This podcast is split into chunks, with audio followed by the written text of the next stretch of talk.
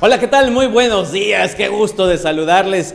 Este miércoles 16 de junio estamos transmitiendo en vivo y en directo Omelet Político desde los estudios de Canal 10 en la nubladita Chetumal, pero siempre hermosa, capital del anticipo del paraíso llamado Caribe Mexicano. Un servidor Jorge Rodríguez, desde luego que agradece su preferencia y para los mejores 60 minutos de la política en Quintana Roo, tenemos al super equipo de la mesa de acrílico, empezando con Bruno Cárcamo. Muy buenos días, Bruno. Bruno. King, Lakesh, Jorge César, ¿qué tal? Muy buenos días.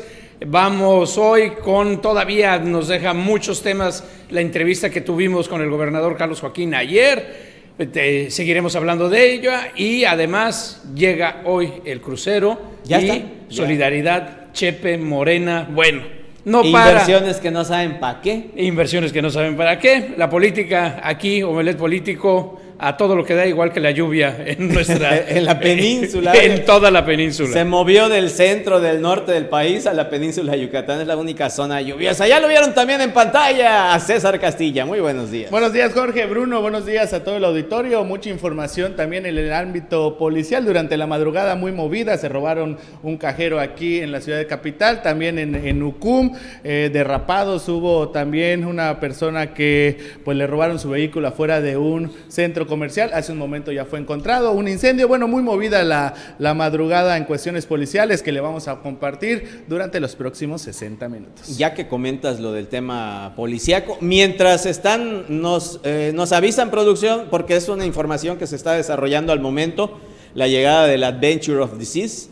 Eh, mientras nos avisan que ya esté lista las imágenes que se están generando allá en Cozumel, vamos con el tema policíaco. ¿Cómo que se robaron un cajero? O sea, ¿Lo abrieron o se lo llevaron completito? Se lo, lo arrancaron. Hasta el momento lo que tenemos es que como es información que se va generando todavía durante la mañana, Jorge Bruno, auditorio, eh, hubo los primeros reportes que tenemos es de que al parecer al menos 10 sujetos fuertemente armados, es lo que tenemos hasta el momento a bordo de una camioneta, llegaron al DIF estatal, aquí a escasos metros donde nos encontramos, eh, cerraron las calles, eso es lo, lo, lo, sorprendente. Ahorita con el tema ah. de, de, que hay de... calles, posiblemente se presume que estos, ahí están las imágenes que pudimos captar hace un momento, eh, eh, los presuntos delincuentes cerraron la, lo que es de la parte de la calle del Hospital General y, la, creo que es la Sicilia, que cerraron con cintas de estas que dice precaución, eso fue alrededor de las dos, alrededor de las dos de la mañana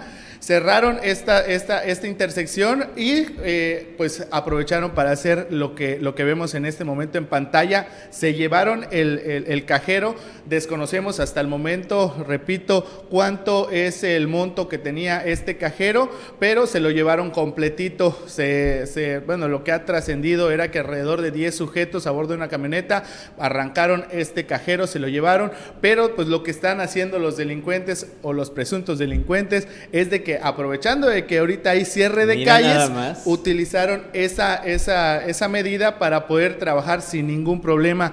Otro, otro dato importante, Jorge, eh, eh, Bruno, auditorio.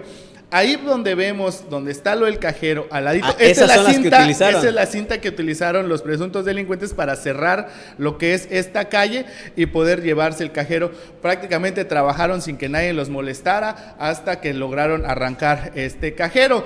Eh, a lo que les comentaba es de que donde, donde vemos las imágenes donde estaba este, este cajero, a un costado es una caseta del policía que cuida las instalaciones del DIF estatal no escuchó nada o no reportó nada de plano o a lo mejor no estaba eh, en, su lugar de, trabajo o a lo mejor estaba dormido, pero pues se llevaron el cajero sin que ninguna autoridad pues viera lo que sucedió.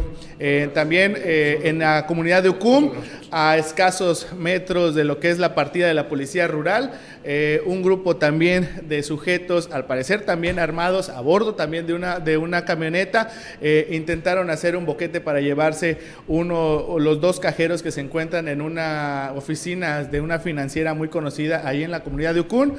por fortuna no se se llevaron estos cajeros, ya que la misma ciudadanía, los mismos pobladores de aquella comunidad, pues lograron escuchar los ruidos y lo reportaron a través del servicio de emergencias 911. Frustraron ese, ese intento de robo, se querían llevar los dos cajeros que tenían, hasta donde tenemos conocimiento, alrededor de 3 millones de pesos. Ese sí no se consumó, pero otra, otra situación similar a la de aquí del DIF, de, de aquí cerca del DIF Quintana Roo, es de que la partida más cercana de la Policía Rural a este, a este sitio donde se iba a cometer este robo está a, escasa una cuadra. Eh, la gente que estaba ahí escuchó los martillazos que le estaban pegando a la, a la, a la barda o a, la pared de este lugar y es de que ellos lo reportan. Eh, muy movida la, la, madrugada, les repito, también un robo, eh, un asalto, bueno, un robo con violencia a una, a una estación de servicio, una gasolinera, la que está ubicada en la avenida Héroes con Venustiano Carranza, también ahí hay un ah, cajero un cajero de, Banorte. exactamente. Llegaron dos sujetos igual armados, eh, pues amordazaron a lo que son los empleados, los amagaron con armas de fuego al parecer y se llevaron lo que, pues de lo que ellos tenían, lo que, se, lo que tenemos hasta el momento, que se llevaron alrededor de 9 mil pesos. Entonces, sí estuvo muy movida, también hubo un, accidente de tránsito en la avenida Morelos con insurgentes, dos personas lesionadas, eh, se derraparon en una motocicleta, un incendio también hace un momento en la avenida de la calle este, Juan José Ciordia entre Independencia Sí, independencia, y, pero por fortuna ahí no pasó nada. Y también, ya para que ya estamos este, este, arrancados con la, con la información policial, se encontró una extremidad en, la, en, la, en el fraccionamiento centenario.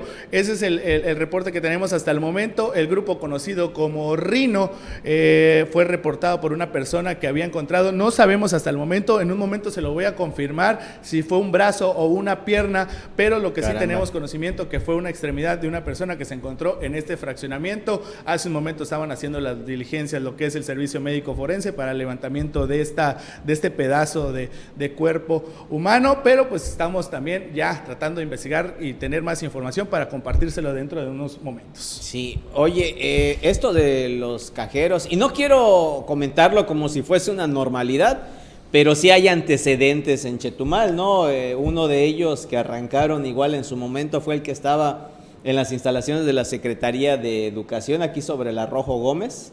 ¿Te acuerdas? En su ah. momento también arrancaron ese cajero en la madrugada. Ahí no fueron tantas personas, sino que con una camioneta amarraron el cajero y, lo arrancaron. Lo arrancaron y, se lo llevaron. Ahí sí ataron a los, a los vigilantes, ataron a los dos vigilantes y se pudieron llevar el cajero efectivamente. Ahora bien, César, eh, eh, lo de los cajeros no es tan fácil. Eh, se, pueden arrancar el cajero, pero llegar a la caja fuerte se necesita herramienta especializada y conocimiento. Exactamente, pero eso ya lo hacen con, mayor calma, ya que tienen en su poder el cajero, es lo que está, lo que es bueno, lo que sucedió en este. En pero este es un grupo con, o sea, especializado. Con conocimiento. y la manera para poder arrancarlo, porque también no es tan fácil, también. Ahora, eso es lo que preocupa en Chetumal, ¿quién va a tener ese conocimiento? tiene eso? A eso voy, en las herramientas, porque son neumáticas y demás. ¿Cómo cuánto puede haber en, un cajero? ¿100 mil pesos? No, no, no, más, hasta, hasta puede haber quién sabe, ayer fue quincena, no sabemos si les dejaron lana a ese cajero. Es importante, el, ayer fue quincena, efectivamente, como bien comenta Jorge, y un cajero, bueno, todo, todos los Yucum a los que se intentaron llevar, y ya tenemos información confirmada por parte de las autoridades de que habían más de 3 millones de pesos en dos cajeros. Entonces, pues digamos que pues sí tenía, cuando están bien cargados, pues sí llevan hasta, yo creo que hasta más de un millón de pesos. y fíjate, otro, otro dato interesante, el cajero de aquí del DIF estatal, a unas cuadras, bueno, ¿a qué te gusta? 50 metros tiene el edificio del PRI, del PRI, Exacto. el PRI estatal ahí está. ¿Y qué te gusta? A 128 metros para ser exactos. Está la fiscalía, mira nada más que chulada. Y le cerraron las calles. Más aparte, el hospital, eh, el seguro está Marina, también porque ese se convirtió en COVID. Hay presencia de Marina. O de la Guardia Nacional. O sea, a espaldas de ellos cometieron este ilícito. Arrancar un cajero no es nada silencioso. No, bueno, ¿y en qué te lo llevas? Otra vez, o sea, por más que lo subas en una camioneta, pues no es que estás llevando eh, la mesita del, del picnic del domingo para la barbacoa. qué barbaridad. Pero bueno, de estos incidentes y más se están viendo, se está viviendo en Chetumal. De verdad que precisamente es ahí donde la ciudadanía señala en la capital del estado, en Solidaridad también Playa del Carmen, en Cancún, en Tulum, el tema de la inseguridad que se percibe, que ahí está latente, no es un tema mediático, no es algo que los medios de comunicación estemos inventando, es algo que siente en la piel el ciudadano. Bueno, que ahí está todos los hechos en una noche, dos cajeros. Sí, y el asalto a la gasolinera y bueno. La impunidad. Y ese es el problema, porque si empiezas por ahí, va creciendo. Ya lo hemos visto en muchas otras partes, en el norte, cómo esto se convierte en una bola de nieve, en el, este, el, Estado de México, Jalisco, Guerrero. Entonces, estamos a tiempo.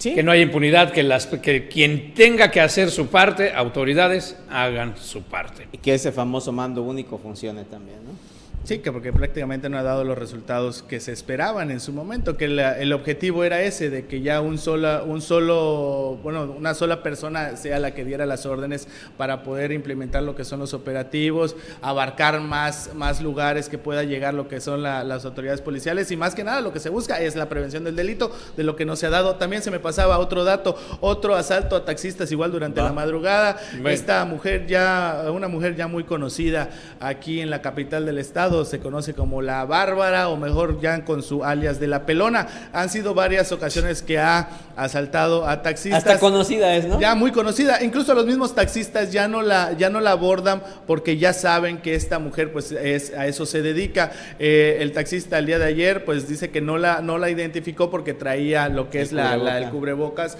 La abordó, le quiso quitar su dinero. En el forcejeo la mujer dejó ahí en el taxi lo que es su bolso, pues la manera la que pudo identificarla y ya interpuso su denuncia ante pues la Fiscalía General del Estado. Caramba. Bueno, pues ahora sí cambiemos, Jorge. Buenas noticias para el Estado. Sí, como lo anunció el gobernador aquí en la mesa de acrílico este martes en entrevista, platicó del arribo, de la llegada ya de pues una luz de esperanza en la activación económica, bueno, más esperanza en la activación económica de Quintana Roo. En este tema específico, los cruceros, superproducción. Ya llegó el Adventure of Seas, llegó alrededor de las 7.45 de la mañana a la isla de Cozumel. Aquí tenemos las imágenes recientes, miren nada más esta belleza. A mí me emociona mucho ver que... Bueno, número uno, siempre me han impactado los cruceros, ¿no? Están más grandes que Palacio de Gobierno. Y número que están bienvenidos de vuelta. Welcome back. Y número dos, desde luego, todo lo que representa para familias, para todo el sector que, que vive en torno al tema del crucero. Obviamente están llegando con todas las medidas sanitarias correspondientes. Se sabe que también tienen protocolos, nos los comentaba el gobernador Carlos Joaquín aquí. Eh, tienen protocolos sanitarios con los cuales eh, pues abordan desde luego los cruceros y así esperamos que ya poco vienen a poco vaya regresando. La mayor, ya toda la gente ya viene inmunizados. A ver si tenemos lo que nos comentó precisamente el día de ayer el gobernador y ahorita vemos la importancia del arribo de este crucero. ¿Y en Mahahual va a bajar el turismo? Porque era lo que desconocemos sí, hasta el momento. Sí, eh, sí, sí hay posibilidades de ello, siempre y cuando manejemos estos esquemas de burbujas sanitarias, que es lo que hemos venido trabajando con los prestadores de servicios también.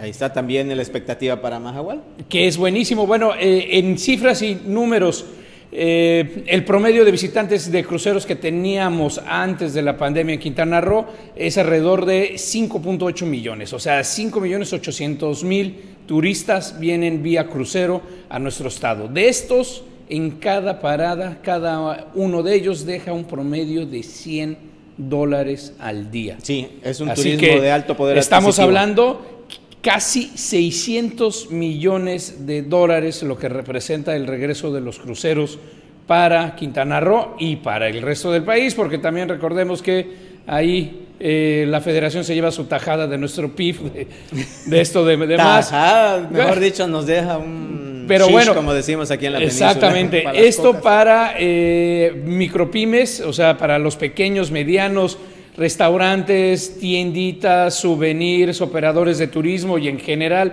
todo lo que se deriva de este sector primario para la economía de Quintana Roo son excelentes noticias. Eso sí, en medio de todo un protocolo sanitario especial, las burbujas sanitarias que ayer mencionaba el gobernador, además de que ahora tienen que pasar tanto las pruebas de PCR negativas, los eh, quienes se quieran subir al crucero, como muestras de no haber tenido COVID o si ya lo tuvieron que estar negativo y también el protocolo completo de vacunación. Todo esto para evitar que se siga propagando o no tengamos eh, escenas como al inicio de la pandemia el año pasado. Recordarán aquel crucero en Japón que se tuvo que quedar por allá. Eh, números al 14 de junio en cuestión turística en Quintana Roo. Vean ustedes la trascendencia de que se reactive este sector de cruceros. Eh, se contaba en Quintana Roo con 137.182 turistas en total. De ellos distribuidos el 65% en Cancún, el el 60 y, no, perdón, el 54% en Cozumel, por ahí más o menos. La ocupación hotelera, perdón, estaba en esos estándares. Entonces, bueno, ahí el aliento para la actividad en vuelos, pues ahí va, 220 vuelos, de ellos 81 nacionales, 139 internacionales y ahora agréguenle el tema de los cruceros. Momento de nuestro primer corte. Pero regresamos de inmediato, todavía tenemos mucho más que compartirles.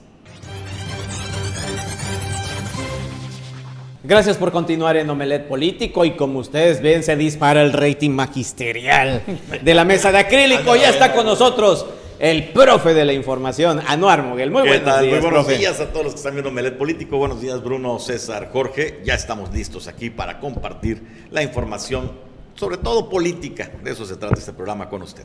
Ya ayer se terminó de entregar los pendientes, las constancias de mayoría para los presidentes y presidentas, por aquello de la inclusión en el lenguaje, el tema del género pero presidentes es de ambos géneros. ¿no? Sí, pero ya ves cómo son de necios. Presidentes. Es un, ente y el ente sí, el no ente, tiene género. sin embargo, pero bueno, ya con la presión de los eh, movimientos feministas y otros, vamos a decirle presidente y presidenta, estudiante y estudianta. Entonces así vamos a dedicarnos ahora Estudianto, no, ahí deberíamos agregarle estudianto para tener equidad. Pero bueno, este, ya eh, se hizo la entrega de las constancias de mayoría y, eh, por ejemplo, aquí cerca el vecino tenía una pendiente Bacalar, eh, José Alfredo Contreras Méndez. Chepe ya recibió, tenemos las imágenes superproducción, por favor.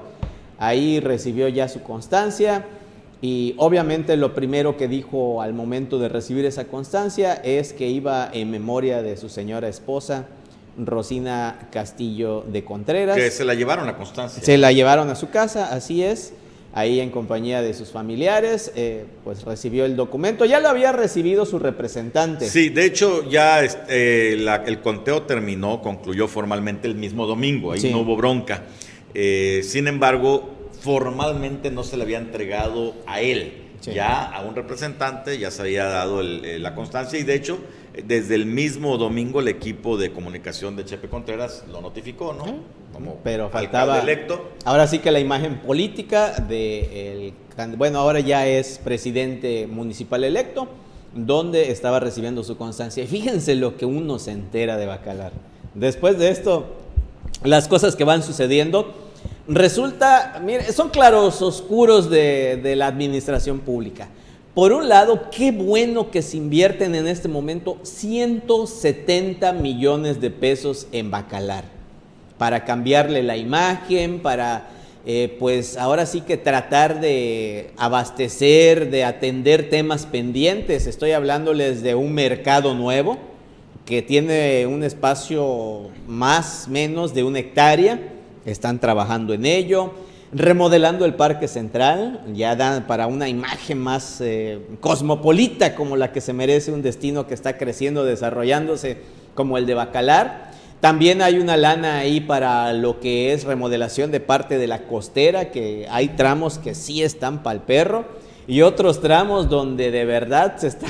lo que hizo el trabajo de capa, eh, a la altura de las instalaciones del tanto de la Marina como del Ejército esas partes de medio, ya ven, donde se pone el drenaje, se rellena, ya se está hundiendo. No me digas. Sí, ya tiene fallos de, de pues socavones o no sé, o mal eh, mal, este, ahora sí que el desarrollo de la infraestructura, ya hay sus hundimientos a mitad de uno de los carriles en esa zona de la costera. Bueno, hay una lanita que la Sedatu está invirtiendo en Bacalar, pero sucede que, por ejemplo, al momento en que van y les presentan eh, los proyectos, se los fueron presentando por sectores, por segmentos de la población.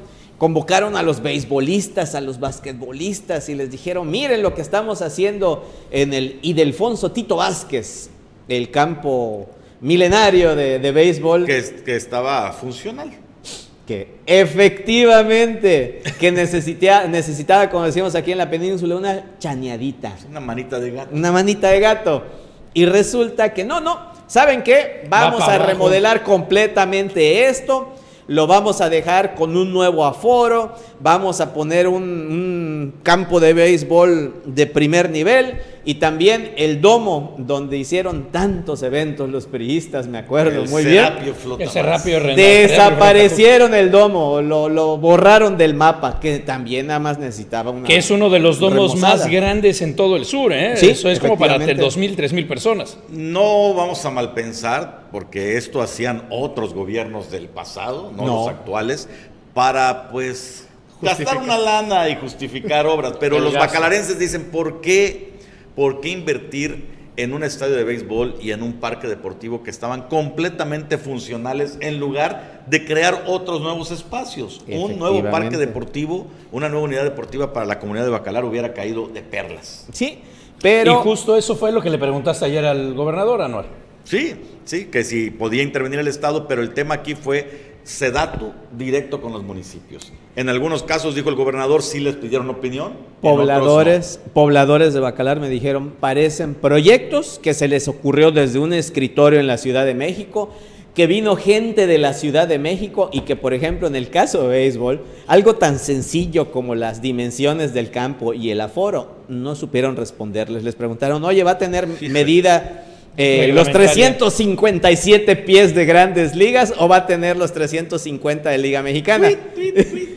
Eso le habían preguntado al presidente, él sí le respondía así. Digo, yo entiendo que al presidente le encanta el béisbol, ¿no? Pero pues el campo no necesitaba casi prácticamente demolerlo, sino que necesitaba pues una remoción tranquila. Le preguntaron el aforo, mucho menos, no supo Ahora, hay algo peor aún, Jorge, que no estás diciendo en esta exposición.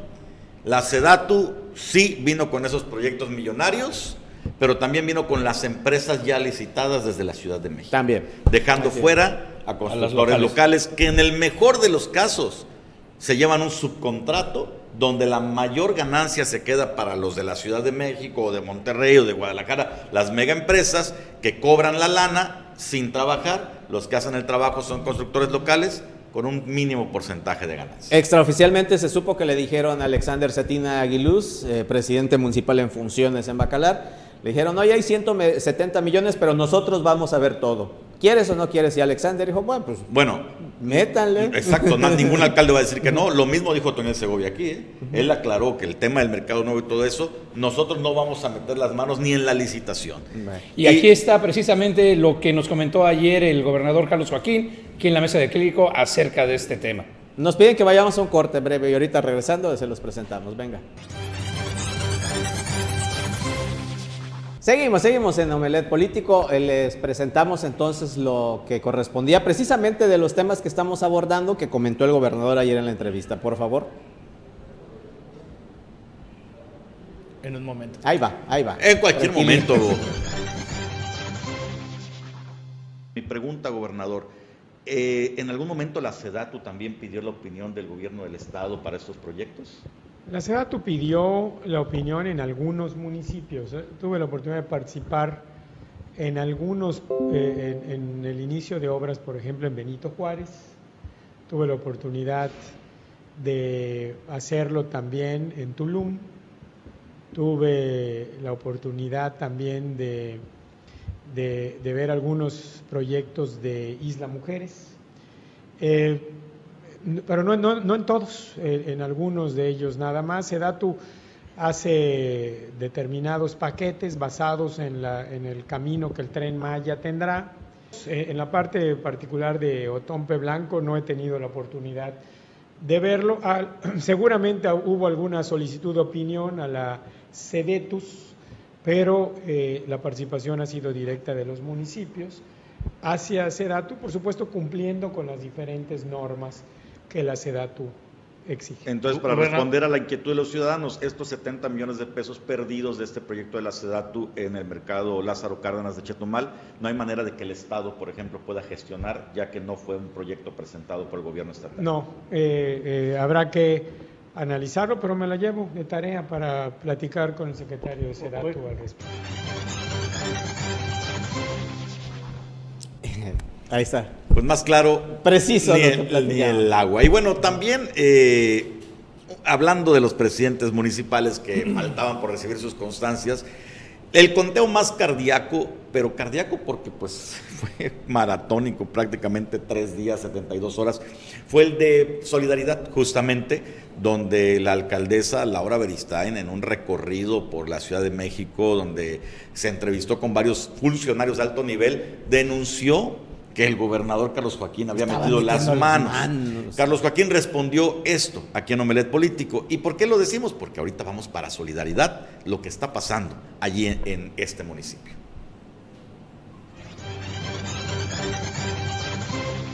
¿Qué opina usted de, cómo se están dando las cosas en solidaridad? Este, he escuchado muchos comentarios durante los últimos días, también muchas calumnias a lo largo de todos estos días.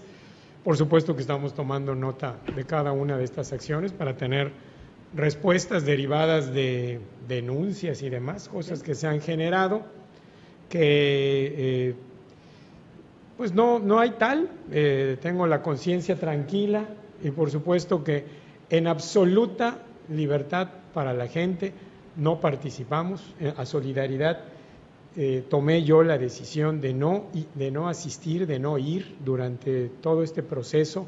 Decidí eh, eh, tomar la suficiente distancia que permita la total transparencia en el proceso de la elección. Y bueno, esto en respuesta a los señalamientos que ha realizado la alcaldesa Laura Beristain Navarrete. Dicen que llegaba a Tulum, doblaba hacia Cobá y se iba por, las, las Cárdenas para llegar a Cancún. bueno, ayer finalmente este martes el IECRO entregó la constancia que la acredita como presidenta municipal electa a Lili Campos Miranda, la candidata del PAN eh, de la coalición Va por Quintana Roo quien triunfó por un margen de alrededor de 4 mil votos sobre la alcaldesa de Morena, Laura Beristain Navarrete. Esta constancia la estaba esperando Lili Campos desde el domingo. Ya tenía preparado el templete ahí en la plaza 28 de julio. Tuvo que guardar la cochinita. Y, no, tuvieron que pagarle dos días más a los, de, a los del equipo porque pues no salía la constancia, no salía. Finalmente ayer se dio y lo celebró por todo lo alto diciendo que, miren, papelito habla. Aquí parte del mensaje de Lili Campos en su celebración después de haber recibido la constancia como presidenta municipal electa. Quiero que estén contentos, que este día sea de festejo para todos, porque hoy pues significa que la renovación hoy comienza, la renovación de solidaridad comienza este día. Y sobre todo también es importante ser agradecida. Agradezco a cada ciudadano y a cada ciudadana que confió que confió en mí, que creyó en este proyecto para que las cosas mejoren, para que las condiciones de vida de cada solidarense mejoren. Y en este sentido agradezco desde aquí a cada solidarense que por la sana distancia y por las cuestiones de sanidad, sé que muchos no pueden estar presentes, pero sé que nos están viendo desde sus redes. Un saludo para todos ustedes y muchas gracias a todos los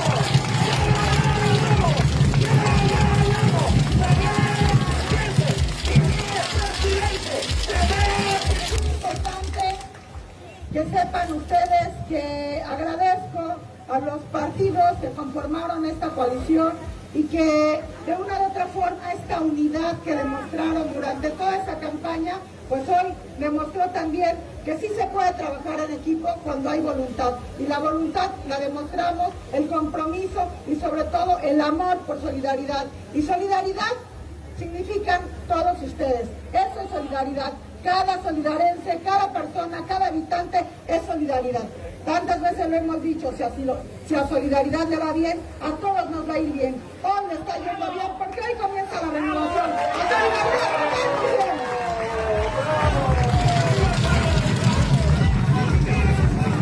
Pues así festejó Lili Campos. Sí. Hay que señalar algo, los que nos dedicamos a andar viendo qué hacen los grillos, los políticos siempre.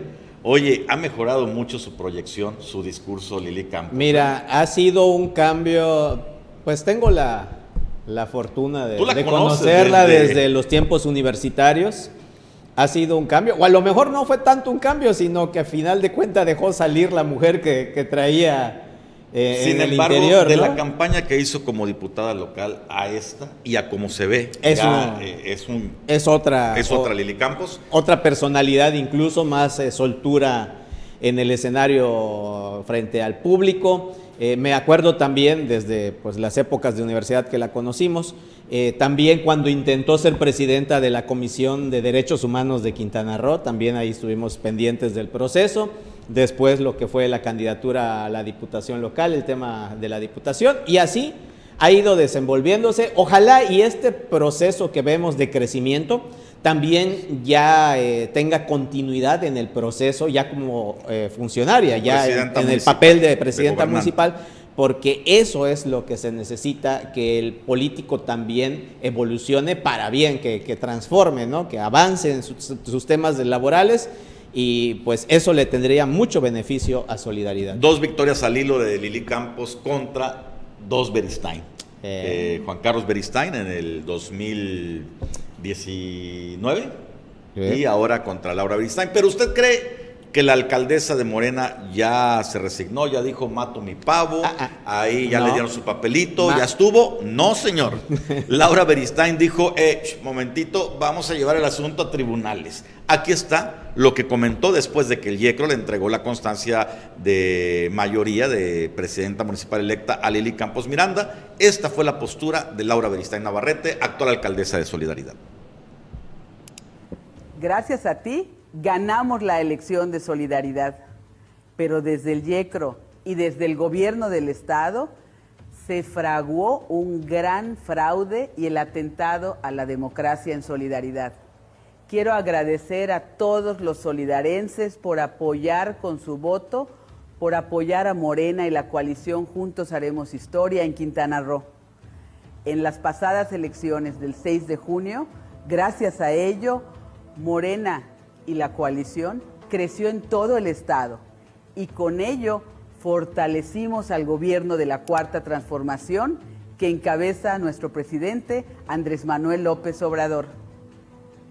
En solidaridad, las elecciones se caracterizaron por la violencia de género, la persecución política, la violación sistemática a la ley electoral, cateos ilegales a casas de los candidatos, los paquetes electorales abiertos. Desde el inicio de las campañas hubo entrega de despensas, coacción del voto, compra de credenciales, amenazas, relleno de urnas, desacreditación de los candidatos para desprestigiarlos ante la sociedad. Por ello, anunciamos que defenderemos ante los tribunales tu voluntad expresada en las urnas. Y junto con los partidos de nuestra coalición y Morena, Partido Verde, Partido del Trabajo y más, se suman a partir de este momento el Partido Redes Sociales Progresistas y Fuerza por México para conformar un frente por la defensa de la democracia en solidaridad. Porque la voluntad ciudadana es la que manda. Estamos de pie, dispuestos a exhibir lo que se hizo y a defender la voluntad ciudadana en comunión con ustedes. Ustedes nos dan el impulso, ustedes nos dan la continuidad para apoyar esta lucha social y seguir adelante para colocar en su justo balance el abanico de posibilidades para todos y acabar con la brecha del rezago social. ¡Que viva Morena! ¡Viva! ¡Que viva el gobierno de la Cuarta Transformación! ¡Viva! ¡Que viva Solidaridad! ¡Viva! Bueno. Eso, eso está claro el mensaje, o sea, vamos a llegar hasta las últimas instancias. Sí, y tiene el derecho, finalmente la ley electoral te lo permite. Claro, eh, demostrar los hechos es otra cosa. ¿no? Eh, tendrá que enfrentarse a este proceso, pero aquí se lo anticipamos. Siempre dijimos que el agarrón en solidaridad iba a ser legal. Iba a ser a muerte sí. y que iba a terminar en los tribunales. Y de pronóstico reservado. Y de pronóstico reservado. Entonces Laura Beristain va a estirar la liga hasta lo más posible la respuesta. Y está acostumbrada a ¿eh? estirar la liga, está acostumbrada a, estas escaramuzas políticas. Está acostumbrada, por eso la ve uno tan tranquila en su mensaje y demás. Sin embargo, pues Lili Campos tampoco está pintada. Le respondió directo en su celebración diciendo: Pues yo nomás digo que papelito va. Así las cosas. Oye, Anuar, y Lili Campos, como eh, una de las pocas que ganan en el estado a Morena habría que analizar esa, ese alfil donde se va a quedar en el tablero de Quintana Roo. Sí, sí. ¿Se va a mover como alguien natural para hacer frente a Mara, el norte contra el norte, o preferirá eh, PAN Alianza dejar esa ficha ahí fija? Es una pregunta eh, muy buena, Bruno, que tendrán que definir los panistas. En este momento podríamos hablar de que es el perfil más fuerte que tienen. El natural. al ganar el municipio más grande después de Benito Juárez. Y si comparamos con los otros que están en la mesa, una Mayuli Martínez que salió damnificada del proceso, un Eduardo Martínez Arcila que se quiere meter en la contienda, pero pues no gobierna un municipio tan grande. ¿Recuerdan cuando, cuando subieron al Canelo contra Mayweather? sí. sí. Sería algo así. No era, no era el momento. Exacto. Ahora, sin embargo, pues también está Tal vez si quieren hay un vacío. acuérdate que el que quiera subirse a este barco de las candidaturas tiene que dejar el gobierno en cinco meses, seis meses. Exacto. Sí. Después podría regresar, pero digo una Mara, una Mara Lezama, pues tiene esa ventaja de que ya gobernó tres años y que pues cualquier cosa deja el changarrito ahí, me lo cuidan por favor. Pero aquí está empezando. Sí, tendrá esa, esa decisión difícil que tomar el PAN si optan por permanecer buscando un proyecto de seis años, porque se puede. Claro, claro, es eso, es eso. Si dejas eso sería lo más sano. Ahí en el tablero la mueves. O pues decir, pues es la única ficha fuerte que tenemos, vamos a mandarla a la guerra, sabiendo que va a ser una guerra muy, pero muy difícil. Prácticamente ya conocemos el resultado. Desde luego. 90 mil votos por y Y ahorita que regresemos del corte les voy a presentar ese panorama político de la entidad. Vamos a nuestro último corte, por favor. Superproducción.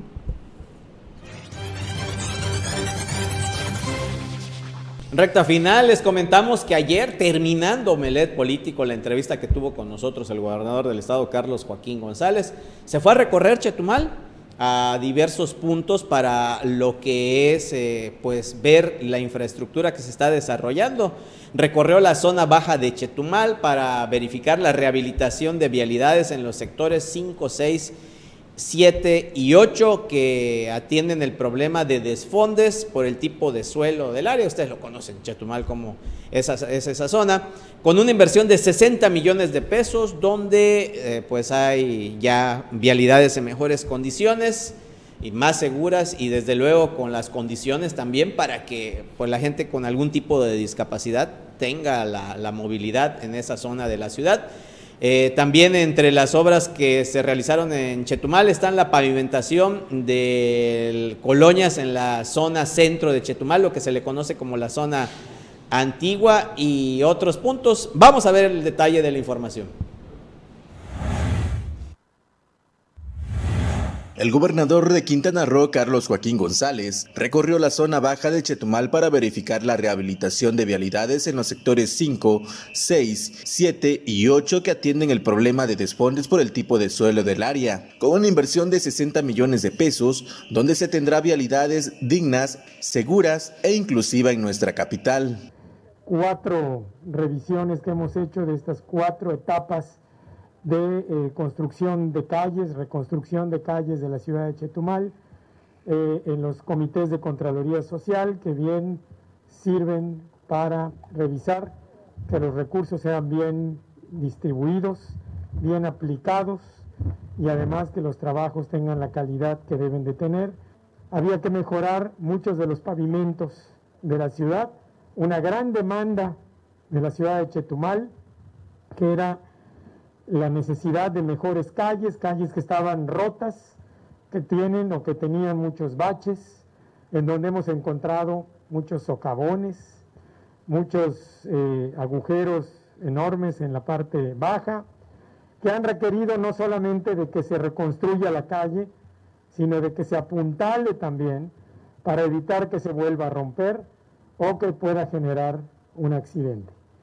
Entre las obras que se realizaron en Chetumal está la pavimentación de todas las colonias de la zona baja de la capital, rampas para discapacitados, tratamientos de defondes, construcción de guarniciones y banquetas. Estos trabajos vienen a darles una mejor calidad de vida a los habitantes de la ciudad de Chetumal. Ahí están las obras que se están realizando y todavía, obviamente como hemos anunciado y como ha anunciado también en estos espacios el gobernador de Quintana Roo, hay más inversión en los próximos meses, ¿no? Hacia el cierre de la administración. Y qué importante el cierre de la administración, cómo va a venir el panorama, estábamos hablando Lili Campos demás. Y, este, y bueno, eh, eh, creo que todos aquí, estoy segurísimo que nos da muchísimo gusto, no nada más estar en el nivel político, sino también ser fuente de información para los otros medios que nos retomen como de donde se origina la información, aunque a veces a los compañeros se les olvida decir esto sucedió en Omelet político, es secundario, lo importante es... Uno es generoso, hombre. Lo importante es que se da aquí la información y uno de los temas, uno de los temas importantes que se tocó es precisamente Carlos Pérez Zafa preguntándole, habla del fin para el 2022 y aquí está lo que nos dijo el gobernador ayer. A ver, tantito nada más. En un segundo, cocinando veíamos Flipper y Tintín, ¿te acuerdas? Que, que esas eran las cosas que había en la Perfectamente bien, claro. Y tú en esta ocasión ya ves que cuando un gobernador tiene a un sucesor le llaman su delfín. Tú no tienes a tu flipper apuntado, sea femenino o masculino. No, no, no, no, no, no tengo. Eh, yo estaré para atender los temas del Estado hasta el último día y, de igual manera como ha ocurrido en todos estos años y en todas las elecciones que nos han correspondido, estaré para que la gente seleccione y elija a quien así decida.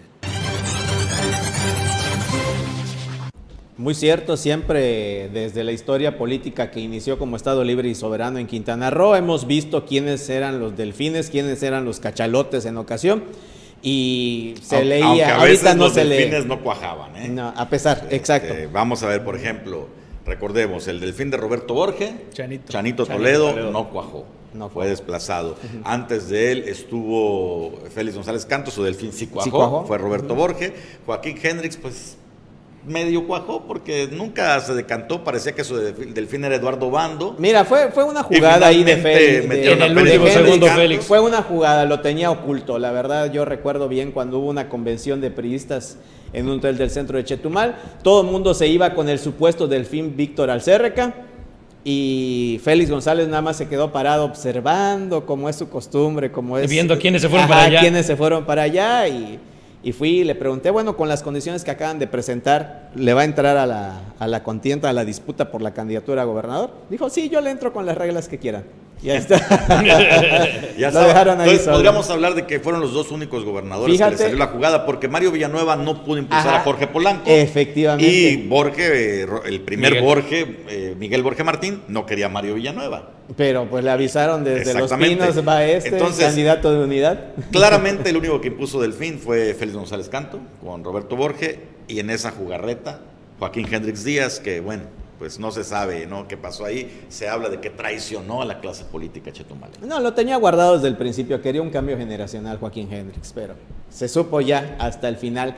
Miren el panorama político, superproducción, cómo estaba Quintana Roo en el 2016, el primero que, que tenemos. Así se conformó en el 2016 el panorama político de Quintana Roo. En ese entonces todavía existía Nueva Alianza. Efectivamente. Bueno, y, y Alexander.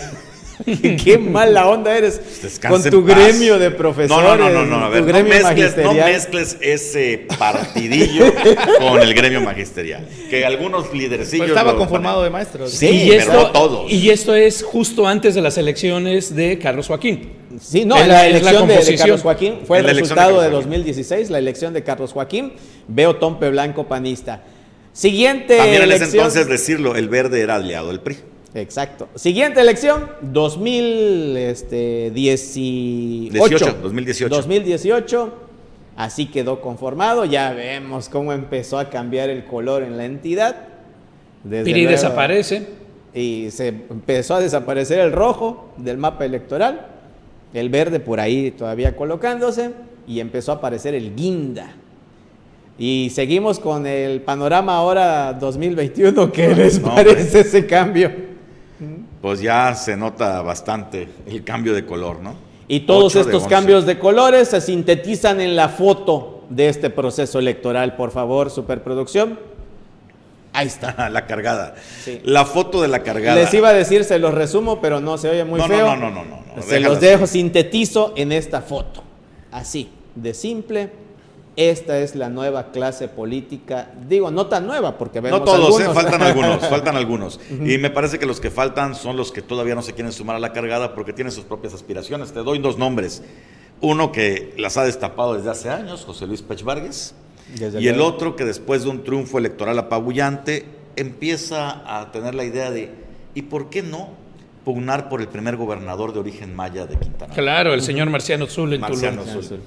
Así es, así es. Y la tiene, no crean que no, ¿eh? no descartemos a Marciano por ningún lado. Tiene dos elementos muy importantes. Primero, Tulum. Segundo, el elemento político. No tiene eh, eh, eh, adversarios ni nadie Y el que esté ahí. elemento que mueve a las multitudes también lo tiene. Pero Marciano es alguien que puede hablar con el norte, puede hablar con el sur. Y De con- hecho, y está en Tulum a la mitad.